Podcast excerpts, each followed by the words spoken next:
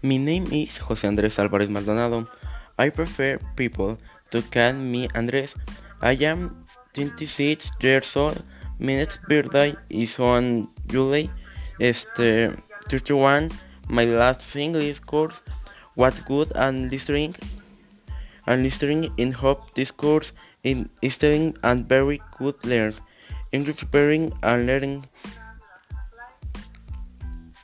um, Research English a little. My preferences are in group, so that on people lean on after my conclusions is to move on no mate how difficulty the language is you can always face all diversity.